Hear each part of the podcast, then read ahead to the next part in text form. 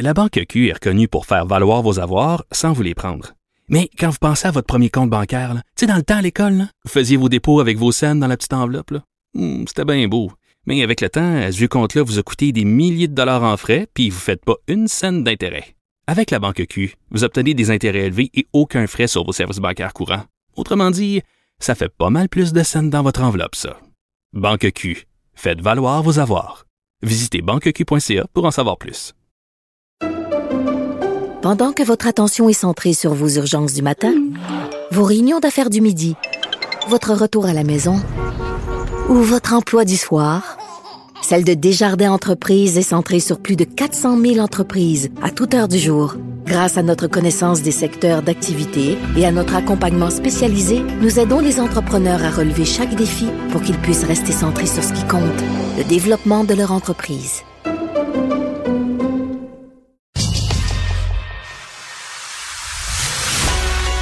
Il manie l'idée, la réflexion, la persuasion, le silence. Mario Dumont. Informé, cultivé, rigoureux. Il n'est jamais à court d'arguments. Mario Dumont. Pour savoir et comprendre. Bonjour tout le monde, bienvenue à Cube Radio. Quelle semaine, quelle météo absolument euh, exceptionnelle. Est-ce que c'est un été indien exceptionnel? Est-ce que c'est le résultat des changements climatiques? Mais il y a clairement un déplacement des saisons. Euh, les printemps ont pas été si extraordinaires là, ces dernières années. Euh, c'est une coupe d'années de suite que le mois d'avril, on a l'impression que c'est l'hiver qui se, qui se poursuit. Par contre, l'été, lui, s'accroche en septembre et même cette année, euh, quelques journées estivales au mois d'octobre. Remarquez qu'on va peut-être trouver que ça casse raide mais on bat euh, dans toutes les régions du Québec, c'est pas compliqué. On a battu des, des records à Parent, dans le nord de la Mauricie. On a battu des records à l'île d'Anticosti.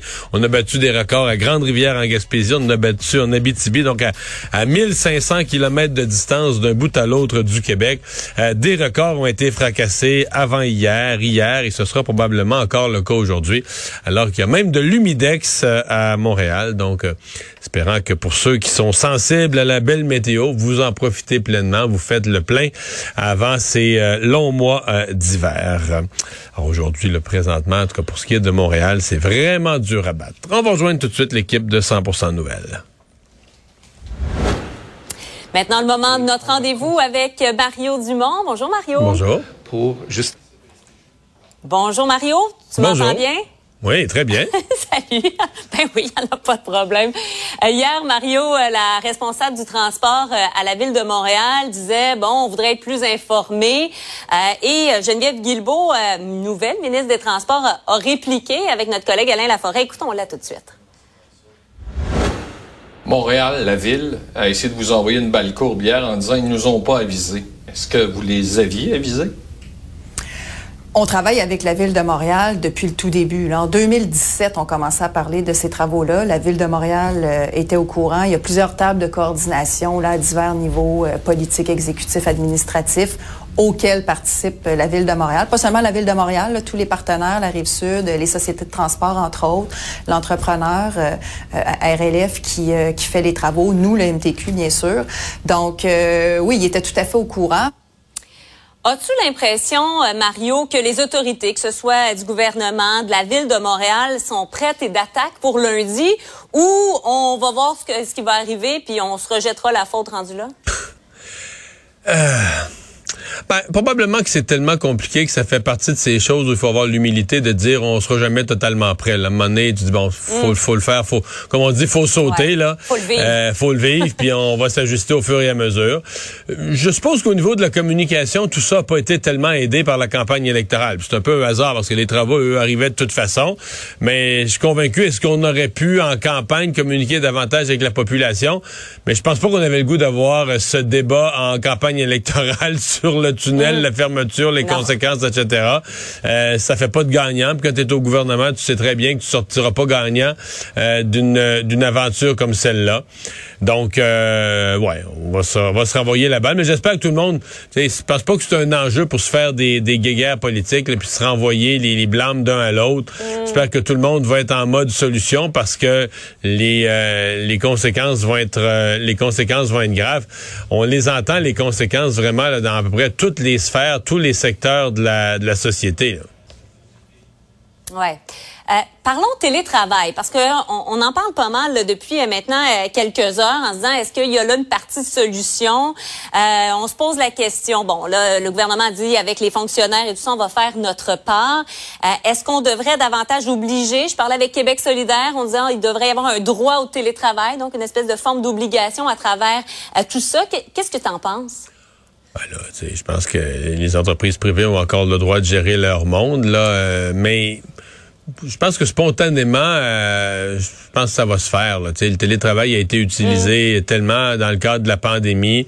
Euh, je pense que les employeurs, à part peut-être quelques-uns, mais la plupart sont assez sensibles à ça, veulent pas mettre leurs employés. De toute façon, ils savent bien que ton employé, s'il passe, s'il passe deux heures et demie dans son véhicule, euh, maussade, enragé, les dents serrées, il arrivera pas dans un dans des dispositions pour faire un maximum de bon boulot au travail. Là, tu sais. Puis- Donc non, ça c'est pas parce qu'il est trop tanné. oui, Ouais. c'est ça. Donc ça, euh, je je m'inquiète plus ou moins. En fait, c'est plus que euh, j'écoutais des gens qui connaissent bien l'Est de Montréal, puis disaient, écoutez, faites attention, dans l'Est de Montréal, il y a beaucoup du secteur manufacturier, beaucoup d'entreprises en, en pétrochimie, etc. Il faut être là. là. Après ça, tu as tous les hôpitaux, les grands hôpitaux de l'Est de Montréal. Mais ça non plus, les infirmières en télétravail, ça, ça, ça prend pas beaucoup de prise de sang. Donc, c'est il y a quand même plusieurs secteurs où le télétravail n'est pas un enjeu. C'est probablement pour ça que tu sais, il faut, faut coller bout à bout toutes sortes de petites solutions, là, que ceux qui sont en télétravail, euh, qui peuvent être en télétravail le soient au maximum, euh, que d'autres prennent d'autres voies, que d'autres prennent le transport en commun, etc.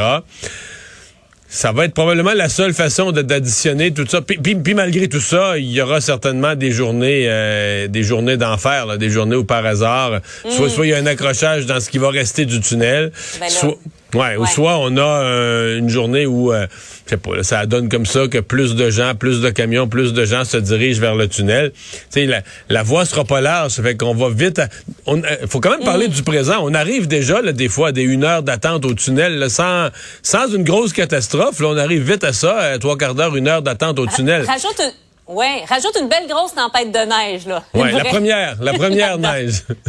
Oui, c'est ça. Ah non, non, et, et on comprend que pour les camionneurs, là, c'est beau le plan B, là, on nous parle de trouver votre plan B, mais quand t'es camionneur, euh, le plan B, ben, c'est de continuer à passer par là, parce que là, Ouais. si tu te rallonges d'autant plus, tu t'en vas te mettre dans un autre trafic avec l'effet domino. Euh, Il y a l'idée, est-ce que ça pourrait se faire plus la nuit? Encore faut-il qu'il y ait quelqu'un pour euh, euh, être là pour, euh, pour récupérer la marchandise. C'est- compliqué, là, tout ça. Ouais, et pour les camionneurs, il y a encore moins d'alternatives. Parce que la plupart, là, je parle pas des petits camions de livraison, je parle des gros camions. Euh, la plupart, Mm. je les entends dire, on peut même pas aller prendre le pont Jacques-Cartier, parce que le pont Jacques-Cartier, lui, il débouche pas sur un réseau d'autoroutes. Tu sais, t'arrives en ville, euh, sur des, des, des, des Ouais. rues ou des artères où la plupart sont interdites au transport par camion. Et je pense pas que la ville de Montréal va changer ses réglementations pour permettre du gros camionnage dans certaines rues qui sont déjà congestionnées où ça pourrait être dangereux. Donc, si tu veux rester sur le réseau autoroutier, là, tu passes du pont du pont-tunnel, faut que tu t'en ailles jusqu'à Champlain. C'est un sérieux, c'est un sérieux détour. Je dis pas que ça se fait pas, mais c'est Ouais. un sérieux détour. Euh, Et un Champlain, puis euh, les, les voies en sortant de là, des caries ou autres, qui risquent d'être encore plus congestionnées. Donc, Ouais, pour l'industrie du camionnage, mais on est au point, présentement, là, ce que j'entends, des, par exemple, des, des, des présidents, présidentes de compagnies de camionnage, leur crainte, c'est même plus de dire nos camionneurs vont perdre du temps. C'est même pas ça. Leur crainte, c'est on va perdre nos camionneurs. Nos camionneurs vont aller travailler pour d'autres compagnies. Ce que j'entends, c'est qu'il y a des camionneurs qui disent, moi, du Montréal, j'en ferai plus. là. Le tunnel, c'est le gars qui fait déborder le vase. Je vais faire d'autres types de camionnage qui vont m'amener d'une région à l'autre, vers l'Ontario, vers... Du Montréal, j'en fais plus. Ouais. Et donc, les camionneurs ont peur de perdre leur monde, euh, qui voudront même plus... Tu sais, c'est même plus une question de salaire, c'est que tu veux plus vivre le cauchemar. Ah Tu veux plus vivre ça, Montréal, là. Déjà que c'était difficile. Euh, autre sujet, euh, rendons-nous à Ottawa, alors que le NPD euh, envoie une lettre au premier ministre Trudeau avec des mesures là, pour contrer l'inflation, exige qu'il y ait de ces mesures-là, remet en question par la bande également l'alliance entre le entre eux-mêmes et, et, le Parti libéral. Est-ce que c'est une menace qui est réelle pour toi, Mario? Non. C'est ce paragraphe-là, celui qui est à l'écran présentement, que j'aime moins. Tout porte à croire mhm. que la Banque du Canada prévoit augmenter le taux directeur demain. C'est ce que ce à quoi on s'attend, qu'ils vont effectivement augmenter encore les taux d'intérêt. Mais là, il y a tout un segment où tu as l'impression que Jacques Metzing va un peu rejoindre Pierre Poliev. Dans cette tentation, bon, Poliev est allé plus loin en disant on va je congédierais le gouverneur de la Banque du Canada. Mais le NPD dit là, la Banque du Canada, le gouverneur de la Banque du Canada, ça marche plus. Il faudrait peut-être revoir que le gouvernement revoie son rôle. Mais ce que je dis, c'est qu'on cède à la même tentation de dire, ben là, ça fait pas notre affaire. Les taux d'intérêt, ça, ça touche la population, ça touche les gens qui payent une hypothèque, ça les dérange. Donc, peut-être qu'il faudrait que le gouvernement, euh, le politique, le gouvernement élu, mais le, politique, aille se mettre la main mm. dans les engrenages de la Banque du Canada. Or, l'indépendance des banques centrales, là, là, on touche quelque chose d'archi sensible. L'indépendance des banques mm-hmm. centrales euh, pour la stabilité monétaire, pour la stabilité de l'économie.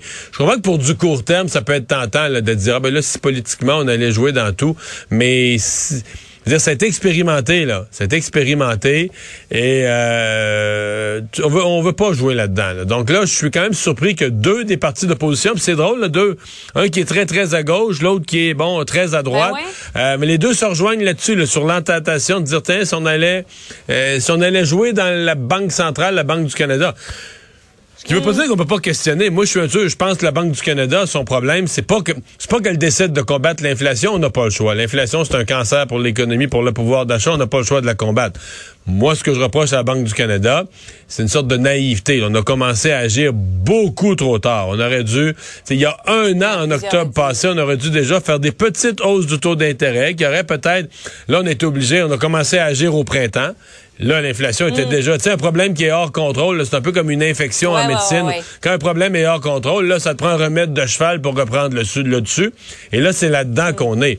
Mais une fois que j'ai dit ça, malgré ces erreurs et malgré que cette fois-ci, je considère qu'ils ont fait des erreurs de jugement à la Banque du Canada, jamais j'irais du côté de dire, ça irait mieux si le politique allait mettre son nez là-dedans, puis regarder par-dessus l'épaule du gouverneur de la Banque du Canada, puis envoyer des petites notes sur ce qu'il devrait faire et pas faire. Donc, je te connais, Mario, à 10 heures demain, tu vas rafraîchir ton écran sans cesse oui, avec ben, cette annonce, même si on se doute de ben, ce qui sera euh, annoncé, mais quand même. Il n'y a pas d'ambiguïté. Les taux d'intérêt vont augmenter demain. Euh, le plus probable, si tu me le demandes à cette heure-ci, pour les gens qui nous regardent, le plus probable, à mon avis, c'est un demi-point. Ce qui serait des surprises si la Banque du Canada y allait encore de trois quarts de points, comme ça a été le cas la dernière fois. Là, ça voudrait dire mm-hmm. que la Banque sait des choses qu'on sait pas ou voit des choses qu'on voit pas, qu'elle est vraiment très très inquiète d'inflation, qu'elle voit pas de signe que l'inflation se calme et qu'elle redonne un autre coup, quitte à se casser le marché immobilier là, complètement, quitte à causer une récession qui va frapper plus fort. À l'inverse, J'écoute aux États-Unis. Aux États-Unis, il commence à avoir des voix du monde économique qui disent, ben là, la Fed, qui est leur banque centrale, devrait peut-être se calmer un peu.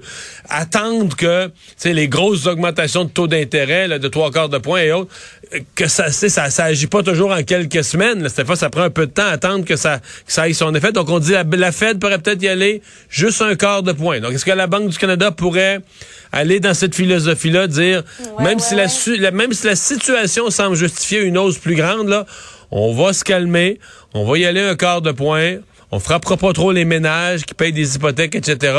Juste pour voir nos, les hausses importantes qu'on a impliquées dans les derniers mois. Là, on va voir ce que ça a comme effet sur le marché. Mais le plus probable, à mon avis, à l'heure où on se parle, c'est une hausse d'un demi-point qui serait quand même une hausse importante là, si on l'additionne avec euh, des hausses de un point complet, de trois quarts de point, les hausses importantes qu'on a connues depuis le printemps dernier à 10 h demain. On va surveiller ça avec toi. Merci beaucoup, Mario. Au revoir.